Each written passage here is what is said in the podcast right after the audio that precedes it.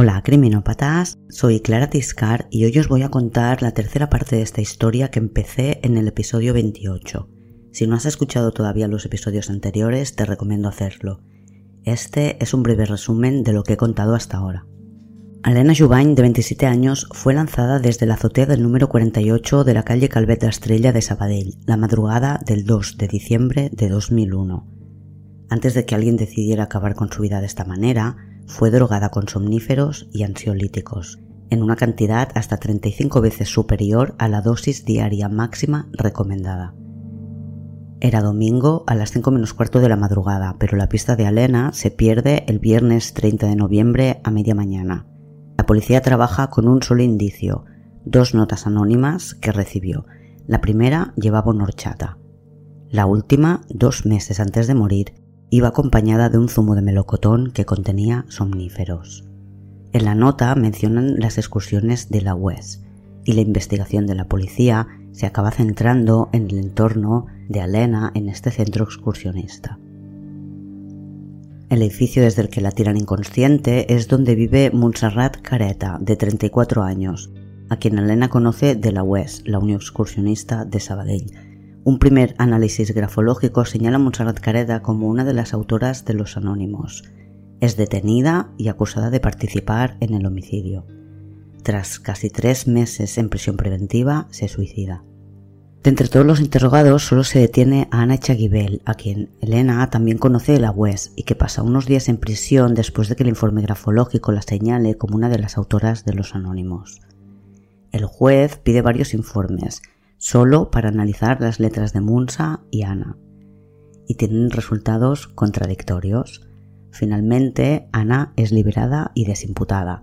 Nunca detienen, a pesar de haberles interrogado, a Santiago la Iglesia, que también tenía acceso al edificio donde muere Elena, o su amigo Xavi, que fue rechazado varias veces por Elena y que sabía que a ella le gustaba mucho la horchata. El caso quedó sobreseído en 2005 y la muerte de Elena quedará impune durante muchos años. Ahora, casi 20 años después, la causa vuelve a estar abierta en los juzgados. Hoy os cuento cómo, gracias a un programa de televisión que explicó el caso, se consiguió reabrir la causa de Elena Jubany. Esto es criminopatía.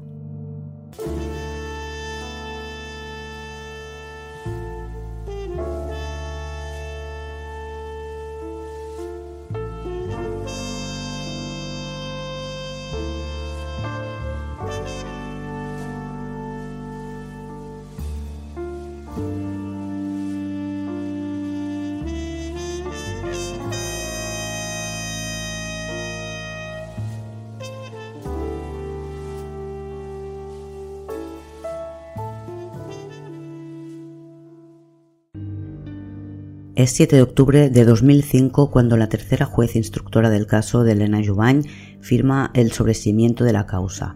Ya no hay investigación oficial, con todo lo que esto implica. No se destinan fondos ni esfuerzos a intentar resolver el caso a pesar de que desde fuera puede parecer que tenían bastantes hilos de los que tirar o personas a las que investigar. La prensa, cuando ocurre, no publica nada sobre este tema. Se notificó como un suicidio y como de los suicidios no se habla, la noticia no trascendió más allá de los medios locales del Maresma o el. Unos por ser el lugar de nacimiento de Alena, que había ejercido de periodista en alguno de estos medios, y otros por cubrir un suceso local. Sí tuvo cierta repercusión en febrero de 2002 cuando detuvieron a Montserrat Careta y se explicó que lo que se había notificado como un suicidio era en realidad un homicidio. Se publicó también sobre el suicidio de Munsa, pero no hubo grandes titulares ni preguntas de los medios sobre qué había pasado o por qué no se continuaba investigando. Cuando Munsa murió, la investigación, en palabras del propio juez instructor, quedó abortada porque se agotó la fuente de prueba. Y como conté en el episodio anterior, se denegaron todas las peticiones de la familia Jubany como acusación particular, de la familia Montserrat Careta y también de la Fiscalía. Sabemos muy poco, en realidad, sobre el caso. Alena había dormido en su casa sola el jueves día 29 de noviembre. Lo saben porque la cama está sin hacer, deshecha solo por un lado.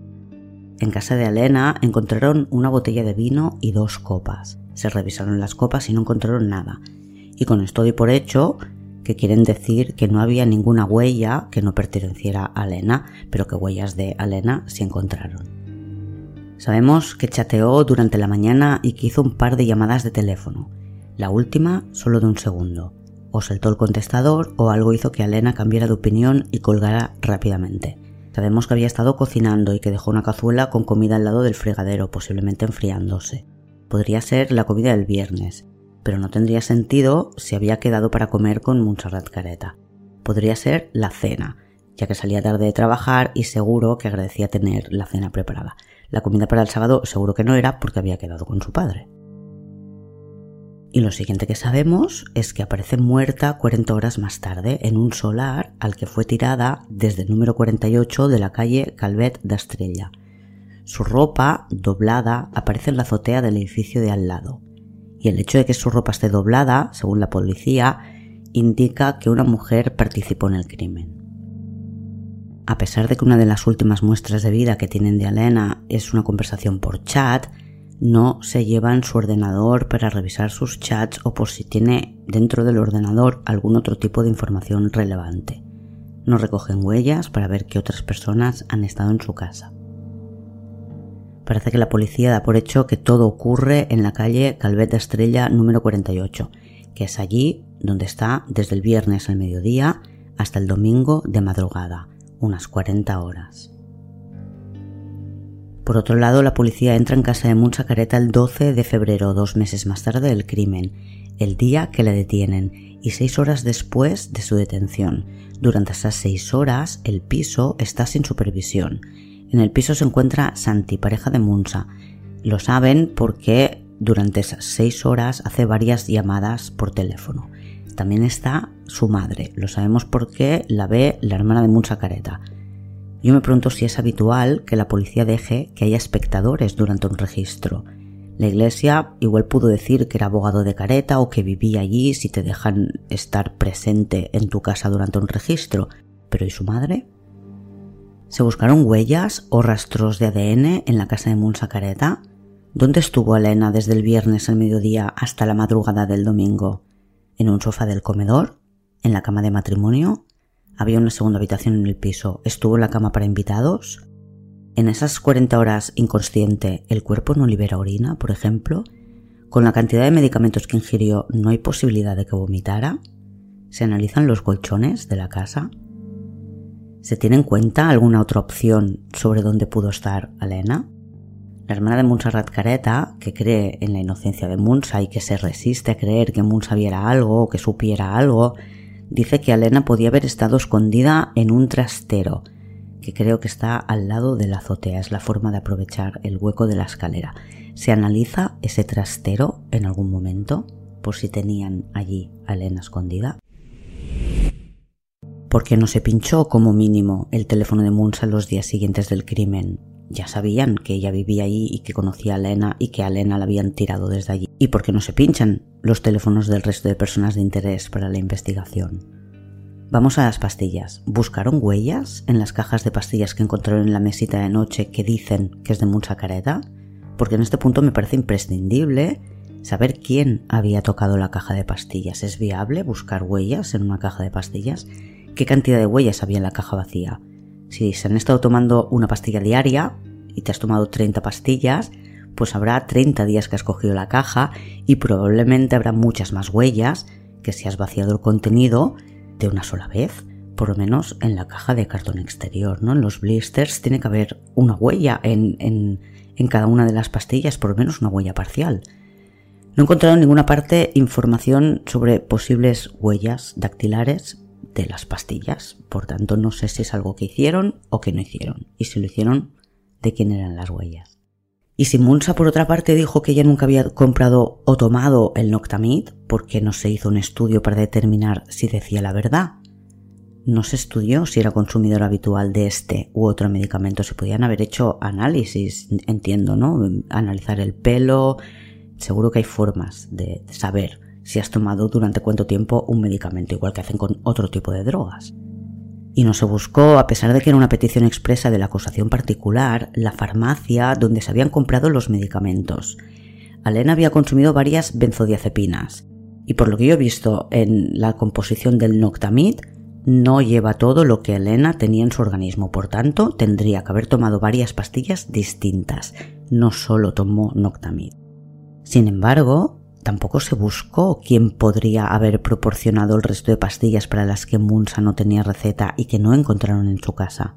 ¿Había alguien entre los investigados o en sus entornos que tuviera acceso a todos estos medicamentos? Inma, la hermana de Munsa, va por todas las farmacias del barrio en Sabadell, con una foto de su hermana y otra de su cuñado, preguntando si alguna de las dos personas era cliente habitual de la farmacia y también les preguntaba si la policía había pasado por allí haciendo esa misma pregunta. En todas las farmacias dijeron que la policía no había ido a preguntarles. Una de las farmacias reconoció que Santi la Iglesia era un cliente habitual, lo ve en la foto y le dice, sí, este chico viene a comprar a menudo o de forma habitual. Amunsa dijo que no la había visto nunca. Y esta farmacia está en la calle Brutau, queda en la manzana de detrás de casa de Munsa Careta. Según Google Maps, está a tres minutos andando. Y en esta farmacia reconocen a la pareja de Munsa que según él no vivía allí.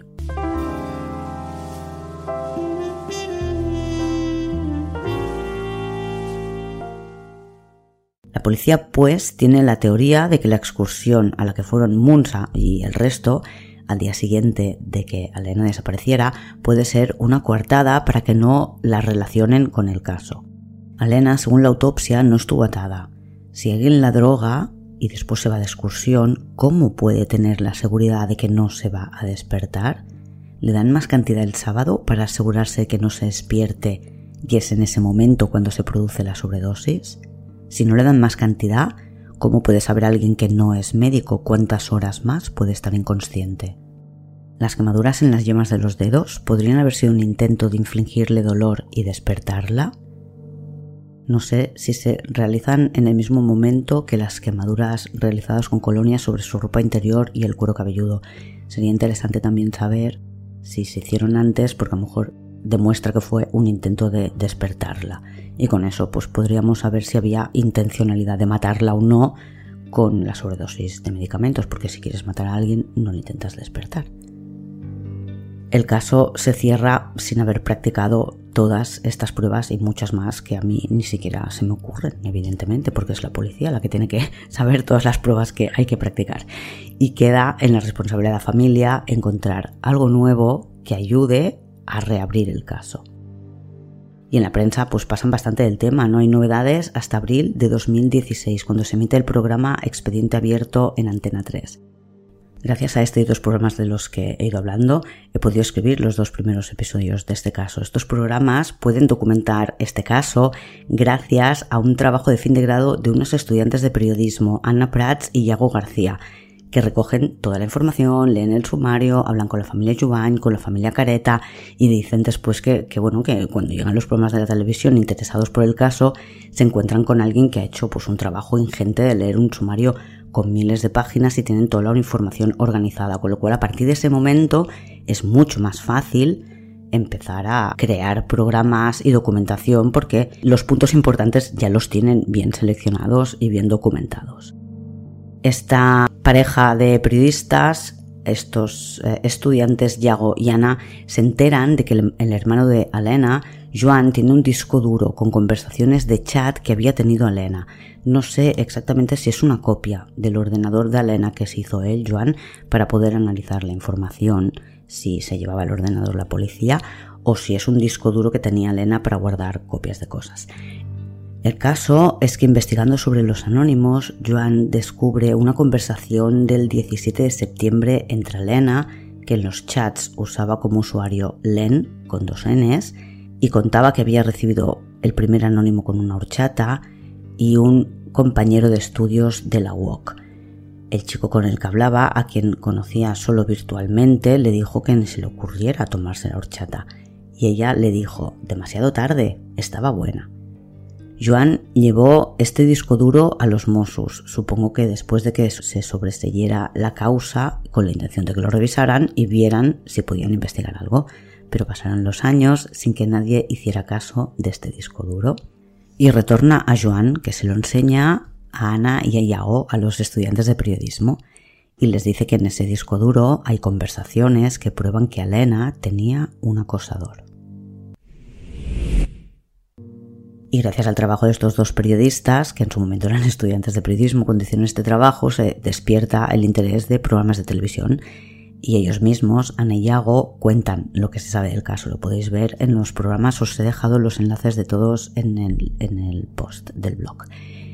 Y parece que tendría que haber suficiente para reabrirlo, ves los programas y ves que hay un montón de información. Que los indicios que señalaban a Montserrat Careta también podrían estar señalando a alguien que viviera con ella. ¿Cómo no detienen a nadie más? Te planteas, ¿no? Al, al ver esos programas. La hermana de Montserrat Careta expone lo que han descubierto en estos años. Munsa compró una habitación nueva en octubre de 2001, una cama de matrimonio, mesitas de noche y un armario corbatero, pero es que en noviembre llamó al administrador de fincas para que incluyera a Santiago la Iglesia en el contrato de alquiler. Otro de los programas que se emiten, como suelen hacer los programas de ciertas cadenas, no en todas pasa, Ah, pero en algunas sí, se dedican a perseguir por la calle a las personas de interés que no han querido darles una entrevista, no han respondido a sus peticiones, pues ellos les esperan en la calle, van con la cámara ahí, les plantan el micro delante y así vemos cómo preguntan a Santiago la Iglesia que dice, cito, yo no sé nada, yo soy inocente y este tema es muy traumático para mí porque perdí a mi compañera y no sé nada y no quiero saber nada. Fin de la cita. Y vemos también a Francesc Macià, director de la UES, que como institución o organización nunca acabó de posicionarse a favor de la víctima ni tampoco quiso reconocer que quizás los homicidas estaban entre sus miembros, todo lo contrario. En el programa Expediente Abierto, Masia, que también le pillan con el micro por sorpresa, dice que seguro que los anónimos no los escribió alguien de la web porque no usa en el anónimo la jerga propia para referirse a las excursiones. Dice que el modo en el que lo hacen en el anónimo que decía esperamos volver a coincidir contigo en una excursión de la UES no es tal como lo diría alguien de la UES. En Crims, que en el tiempo llegará mucho más tarde, nos contarán que el abogado de Anecha Gibel pidió que se registrara el domicilio de Francesc Macià y que se le citara a declarar. Y gracias a estos primeros programas de televisión podemos escuchar las grabaciones que hizo la hermana de Munsa y ella puede exponer sus teorías alternativas. Es la primera vez que se pone en duda que Munsa fuera la única responsable. La familia cree que a su pareja no se la detuvo porque no se la podía situar legalmente en el piso. Y gracias a la tele descubrimos también a un nuevo testigo, un vecino que pocos días antes del crimen la fecha en la que vio esto me parece imprescindible. Dice que vio a Montserrat Careta acompañada por dos chicos que la llevaban porque ella no podía ni andar. Explica que era el mediodía y que llegaba a casa con su mujer y que vio a Munsa con gafas oscuras y tambaleándose, que no andaba por sí misma y que la sujetaban Santi y otro chico, y decía que aquí la fecha me parece imprescindible. Si estuviéramos hablando del 30 de noviembre, quizás estaríamos hablando de otra cosa. Y por otra parte también me parecería interesante asegurarnos de que no haya ninguna posibilidad de que haya confundido a Munsa con Alena, porque las dos eran chicas de constitución delgada, con el pelo oscuro. Munsa llevaba pelo corto, Alena tenía un flequillo, se lo llevaba recogido desde adelante, podría parecer el peinado similar y quizás unas gafas de sol grandes, no lo sé. El caso es que el hombre explica que la ve llegar y que no andaba por sí misma. Puede ser que en algún momento Munsa también tomara demasiados somníferos. El caso, según cuenta el programa Expediente Abierto, lo estudiaron a fondo Javier Durán, que es investigador privado, y Vicente Garrido, criminólogo, para ver si podían aportar nuevas pruebas. Y en el programa vemos la escena del crimen y comentan que la ropa está en la otra azotea y que el hecho de que cuando la tiran es cuando está quemándose el pelo y su ropa podría indicar que hubo cierta prisa en el último momento. Sabemos que un vecino escuchó el golpe al caer a las 4 y 45 de la madrugada y que la hija de este señor llegó poco después, pero no escuchó ni vio nada extraño en la escalera. Es la vecina de Rellano de Munsa Careta, vive en el tercero primera. y sabemos que el juez ordenó un segundo registro en casa de Careta para comprobar si se veía la luz de la escalera desde la habitación de matrimonio. ¿Pudo tener algo que ver esta prueba con la teoría de que la tiraron precipitadamente porque vieron que había luz en la escalera y creyeron que alguien podría pillarles? Esta es la teoría que Durán y Garrido comentan en el, en el programa pero ni investigadores privados ni programas de televisión. Siguen pasando los años y realmente no hay novedades en este caso. La siguiente vez que alguien documenta este tema a fondo es en el programa de televisión española Víctimas del Misterio, en su episodio titulado El juego macabro, emitido en febrero de 2018. En este programa vemos al juez Manuel Horacio y al policía David Medialdea, es aquí donde el juez explica que Moons había reconocido haber invitado a Elena a comer a su casa. Pero el cambio real en la percepción del público respecto a este caso lo marca la emisión de Crims en TV3. Crims es un programa de televisión que nace a raíz de un programa de radio llamado igual. En el programa de radio dedicaron seis episodios a hablar de la muerte de Elena Jubany, que se emitieron entre septiembre y noviembre de 2018. Son los primeros programas que emite este programa. Y yo creo que es gracias a este programa de Cataluña Radio que, llega de verdad este caso a la audiencia que puede saber algo sobre este tema. A Crims en la radio le fue muy bien y anunciaron su versión para televisión. El caso de Alena Jubany se trató en dos programas emitidos en marzo de 2020. En la radio, Carles Porta tenía, si no recuerdo mal, las impresiones del inspector Medialdea y decía que estaría encantado de poder escuchar al juez, pero que éste pues, se entendía que lo había rechazado, ¿no? No habían conseguido que el juez estuviera en el programa de radio. Y la versión de televisión de Crims cuenta con el juez Horacio y de nuevo con David Medialdea. Y en esta ocasión, para sorpresa de todo el mundo, Medialdea dice lo que lleva años evitando decir en público. El policía dice que está convencido de que hubo más gente implicada y que uno de ellos es Santi la Iglesia. Tan claro y tan directo lo dice en el programa de Crims, y se le ve indignado. Dice que el juez no les dejó hacer su trabajo. Querían detener a Santi, pero el juez no les dejó. El policía acusa directamente al juez de no permitir a la policía hacer la investigación no permitió no solo que le detuvieran, sino que no permitió que le tomara declaración la policía. Lo hace el juez y como ya os conté, facilitando al máximo la conveniencia del investigado, que se va de vacaciones y después pide tiempo para rehacerse psicológicamente. Le interrogan nueve meses después de los hechos. El juez dice en el programa que Santi la Iglesia era un abogado y que no quería tener problemas.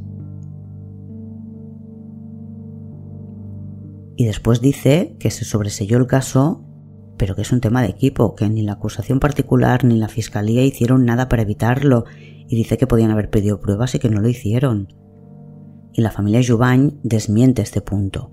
Lo hace en el programa Fax, también de TV3, en el que el director de los capítulos sobre el crimen de Elena Jubany, Paul Izquierdo, explica cómo fue la grabación y la entrevista al inspector Medialdea y al juez Horacio. No se esperaban que el policía fuese tan claro. En ocasiones anteriores, lógicamente, no lo había sido. El caso es que cuando lo dice se lo hacen repetir otra vez porque la primera vez que lo dice no es en respuesta a una pregunta directa y la formulación con la que dice la frase será complicada para cortarle y ponerla después en el programa. Así que por izquierdo le vuelve a preguntar y Medialdea responde de nuevo, está convencido de que hubo más implicados y que uno de ellos era Santiago la Iglesia. El juez, a quien van a ver con las imágenes de la entrevista al policía, se queda un poco cuadros. Balbucea y acaba diciendo que es que, que la policía quería páginas de prensa. Páginas de prensa. Lo dice de la policía que convenció a la familia para que no explicara a nadie que a Elena la habían matado y que mantuvieran la versión incomprensible e inaceptable para quien la conocía del suicidio.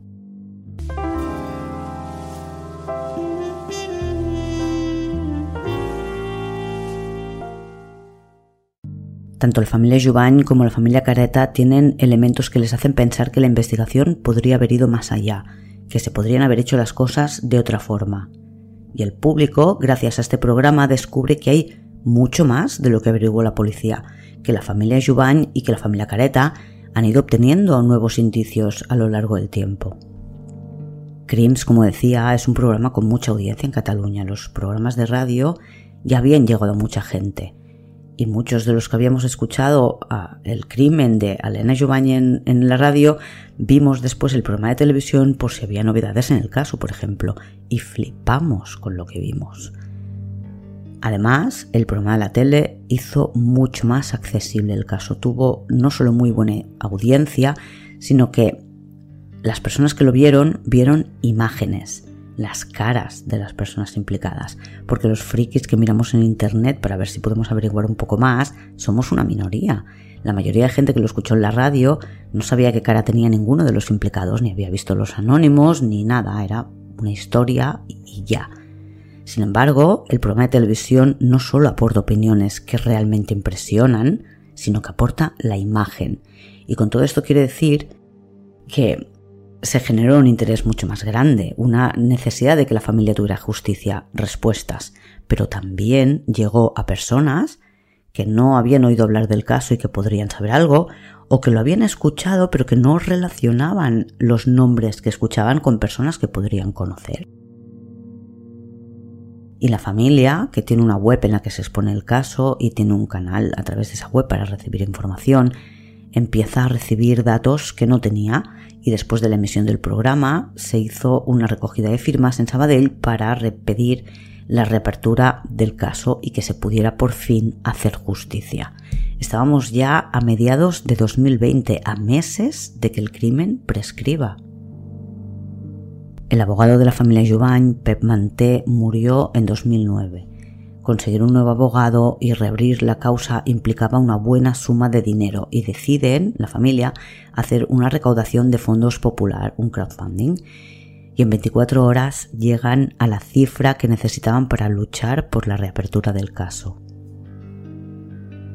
El nuevo abogado de la familia es Banet Salellas. Si os suena, es porque ya os he hablado de él en los episodios sobre Pedro Álvarez o Paula y Marc, los chicos a los que matan en Susqueda. Además de Salellas, los Jubany contratan a un criminólogo para preparar exámenes periciales de las pruebas que quieren aportar. El tiempo corre en su contra si quieren que se reabra el caso antes de que el crimen prescriba el 2 de diciembre de 2021 para aquellas personas que no han estado nunca imputadas. Y gracias al trabajo que han ido haciéndolo a lo largo de los años, en los que han ido recogiendo indicios y las aportaciones que hacen las personas que en la época vivían en Sabadell y que tienen algún conocimiento del caso, el 3 de agosto de 2020 se hace público que el juzgado número 2 de Sabadell ha aceptado la reapertura del caso, solo para investigar a Santiago la Iglesia, porque consideran que respeto a otras posibles personas implicadas, cito, no existen hechos de nueva noticia ni nuevas diligencias que permitan reconsiderar el sobreseimiento. Lo que no acepta el juez es la petición de que esta vez lo investiguen los musos de escuadra. La acusación particular aporta pruebas de que Santi la Iglesia vivía en la misma dirección que Montserrat Careta cuando ocurrieron los hechos. Tienen testigos, el contrato de alquiler y la factura de los muebles pero además también tienen farmacéuticas que han vendido el medicamento a Santi y no Monse.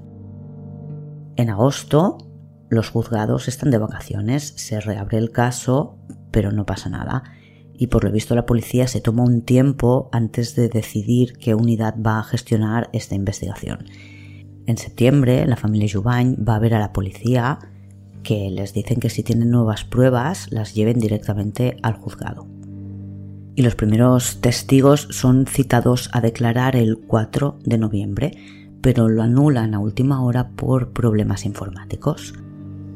Y unos días más tarde la familia se queja públicamente. Han pasado cuatro meses desde la reapertura y no han visto movimiento, parece que no están haciendo nada. Cuatro meses para citar testigos en un caso al que le faltan 13 meses para prescribir y lo anulan porque no funcionan los ordenadores pues los testigos no son citados de nuevo hasta el 15 de enero de 2021. Santiago la Iglesia es citado a declarar ese día y lo hacen también algunos vecinos de Montserrat Careta que declaran que Santi ya vivía con Munsa cuando ocurrieron los hechos. Y tienen también testigos que desmontan la coartada que dio Santi la iglesia para la mañana del domingo 2 de diciembre de 2001. Él dijo que estaba en Torrebúnica protestando por la apertura de un campo de golf.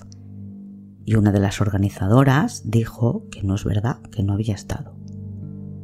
De nuevo, la familia pide que se encargue la investigación a la Unidad Central d'Homicidis dels Mossos d'Esquadra, la Unidad Central de Homicidios, porque cuentan con una unidad especializada con muy buenos resultados en el cierre de casos fríos, pero la petición es rechazada.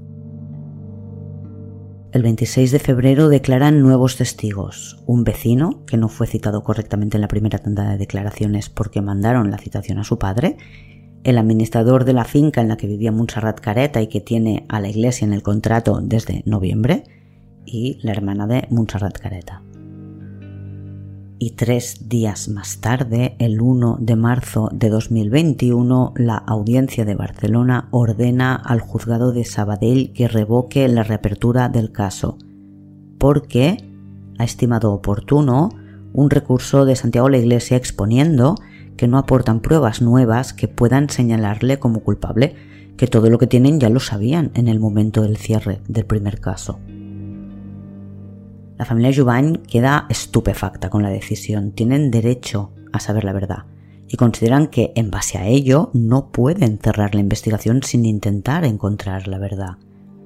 Por otro lado, se quejan de que escuchen a quien dice que no hay pruebas que demuestren su culpa, cuando eso, en principio, es algo que se decide en un juicio, no en la investigación preliminar.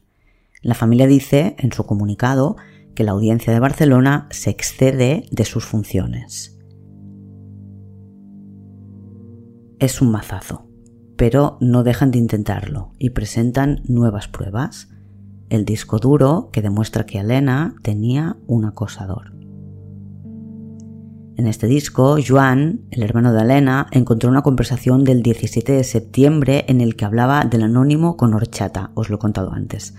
Pero es que en esa misma conversación Alena le cuenta a su amigo que está empezando a ponerse paranoica y que ha pensado que igual la quieren envenenar. Estamos en 2001 cuando esto ocurre. Google ya existía, pero todavía no existían las redes sociales, ni los servicios de streaming, ni la mayoría de cosas que conocemos hoy en día. En aquella época usábamos Napster para descargar música entre usuarios y para chatear o jugar online usábamos Mirk. Ni siquiera existía todavía MySpace, que hoy suena tan antiguo. Alena le cuenta a su amigo en el chat, yo supongo que usaría Mirk, que alguien suplantó su identidad en alguna sala de chat y dijo tonterías. Menciona a dos usuarios de los que tiene sospecha, Gollum y Rius Kant, Kant con K y con T. Este último, Rius Kant, tiene a Elena en alerta. Por lo visto, le ha hecho alguna propuesta que a ella no le ha gustado y cuando ella rechazó, él le contestó que no solo era fea, sino también antipática. Pero eso no es todo. Alena cuenta que este personaje la persigue por todos los canales y que se ha enterado de que ha contactado con gente que la conoce personalmente como usuarios de la biblioteca para preguntar cosas por ella. Dice que se sabe su currículum. Ella no tiene ni idea de quién es, cuando estos conocidos suyos le dijeron que Ryuskan preguntaba, comentaron que creían que era profesor de ingeniería, pero no porque le conozcan personalmente, sino porque será algo que han deducido de una conversación previa o que él mismo había dicho. Y este disco duro no lo habían presentado en la primera reapertura de la causa, cosa que si es una estrategia me parece brillante porque el 18 de mayo de 2001 el juzgado de primera instancia número 2 de Sabadell acepta reabrir la causa con estas nuevas pruebas presentadas, que no señalan a nadie en concreto, por lo que no tendría sentido recibir ningún tipo de recurso por parte de nadie, porque esa prueba solo indica que Elena tenía en su entorno a alguien que la acosaba, no solo con anónimos, sino también online. Elena sospechaba que su acosador online que estaba contactando con personas que la conocían en la vida real era la misma persona que le envió los anónimos. Y si hubieran analizado el ordenador en su momento probablemente habrían encontrado IPs de la gente con la que se escribía Alena que esa IP señalaba directamente al ordenador que se estaba usando en ese momento. No sé qué podrán hacer ahora, 20 años más tarde, pero seguro que algo pueden hacer. La familia no pierde la esperanza y aunque durante un tiempo decidieron aparcarlo y poner su energía en recordar a Elena de otra forma y crearon un premio literario en su nombre, un premio para cuentos que pueden ser contados en voz alta, que es lo que más le gustaba hacer en la que fue la última etapa de su vida, Hoy, gracias al empuje que recibió el caso tras la misión de Acrims, toda la energía de su familia está puesta de nuevo en hacer justicia a Elena. Cuando un caso no se resuelve, hay siempre una víctima sin justicia, una familia sin respuestas y uno o varios asesinos que continúan con su vida como si no hubiera pasado nada. Sé que esto no es el final de esta historia, no es el desenlace. Queda un capítulo por escribir y espero poder hacerlo y contaros que se ha hecho justicia y que este no es otro crimen que queda impune y sin respuesta. Lo espero de verdad. Y a vosotros, criminópatas, os dejo una semana que necesito vacaciones. Volveré en septiembre si ya habéis escuchado todos los episodios y queréis más, podéis apuntaros al club de fans en criminopatía.com barra fans. Esta semana, el domingo, estará disponible la primera parte de un crimen neozelandés, la familia Landy, que tiene las pruebas y el juicio más controvertidos que he leído en mucho tiempo. Voy a hacer dos episodios para hablar de este tema. El primero disponible este domingo, mientras yo estoy de vacaciones, lo voy a dejar programado. Hasta la próxima, criminópatas.